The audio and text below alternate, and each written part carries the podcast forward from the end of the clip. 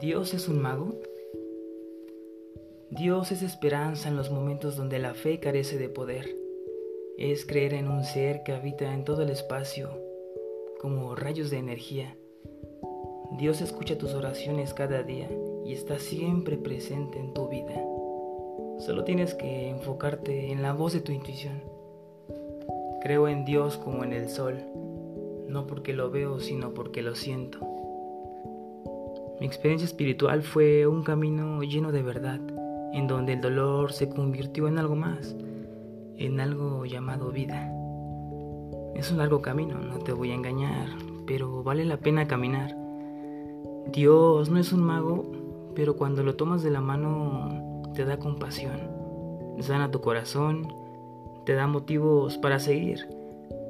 Solo una cosa te pido, que creas que tu fe sea tan grande como tu vida. Porque te juro